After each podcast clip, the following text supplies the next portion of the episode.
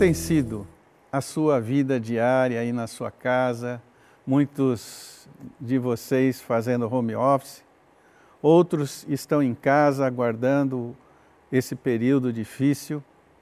Mas eu espero que cada um de nós esteja sendo criativo, aproveitando da melhor maneira esse tempo com a família, com a esposa, com os filhos em casa, e que esse período possa, de fato, nos enriquecer, nos ajudar no crescimento, no desenvolvimento e amadurecimento espiritual.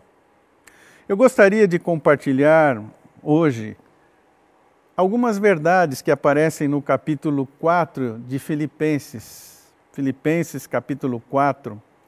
Destacar um versículo, mas é importante olhar o contexto desse capítulo. O capítulo começa mostrando um atrito entre duas pessoas, um conflito. Não estavam se entendendo.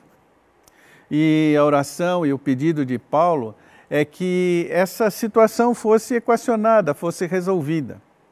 E depois ele começa a fazer uma série de afirmações, mostrando valores, princípios que deveriam ser cultivados na vida dessas pessoas. O primeiro deles vai aparecer aí no capítulo 4, no versículo 4 do capítulo 4. Ele diz: Alegrai-vos sempre no Senhor. Outra vez digo, alegrai-vos. Onde deve estar o foco da nossa vida nos dias de hoje? É no Senhor, é naquilo que Ele fez, naquilo que Ele prometeu, naquilo que há de ocorrer na Sua segunda vinda, quando todos nós estaremos completamente e plenamente livres das dificuldades, angústias, lutas que nós enfrentamos nesse mundo e nesse corpo. E ele continua fazendo algumas afirmações. Seja a vossa moderação conhecida de todos os homens. O Senhor está perto. E nesses dias, mais do que nunca, nós precisamos ser moderados em tudo que vamos fazer. Na hora de comprar, na hora de conversar, na hora de tomar decisões é muito importante que haja moderação na nossa vida. Mas veja o versículo 6. Não andeis ansiosos de coisa alguma.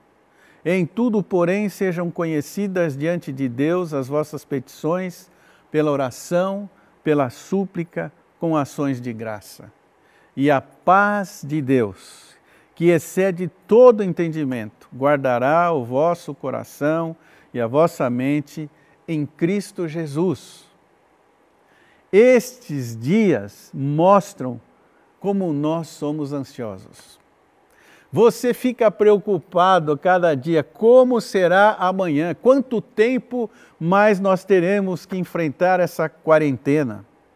Como será a situação daqui um, dois meses? Qual é o resultado final da economia brasileira? Como será essa segunda onda? Onde esse vírus vai nos levar daqui a alguns meses, daqui a alguns anos? Não sabemos. Ficamos ansiosos com o nosso emprego, nosso trabalho, os recursos financeiros, a nossa saúde.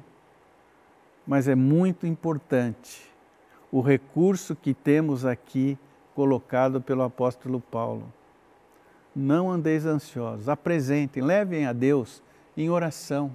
Diga ao Senhor a sua luta, a sua dor, a sua angústia, a sua preocupação.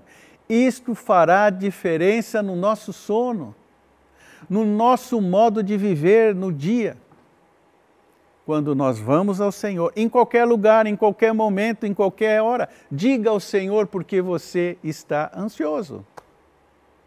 Você está no trânsito, você está numa fila agora de supermercado, alguns só podem entrar duas, três pessoas, mas ali você pode dizer ao Senhor qual é o motivo da sua ansiedade, por que você está ansioso, o que me leva a estar ansioso naquele momento. Diga ao Senhor, isso fará diferença no seu modo de viver.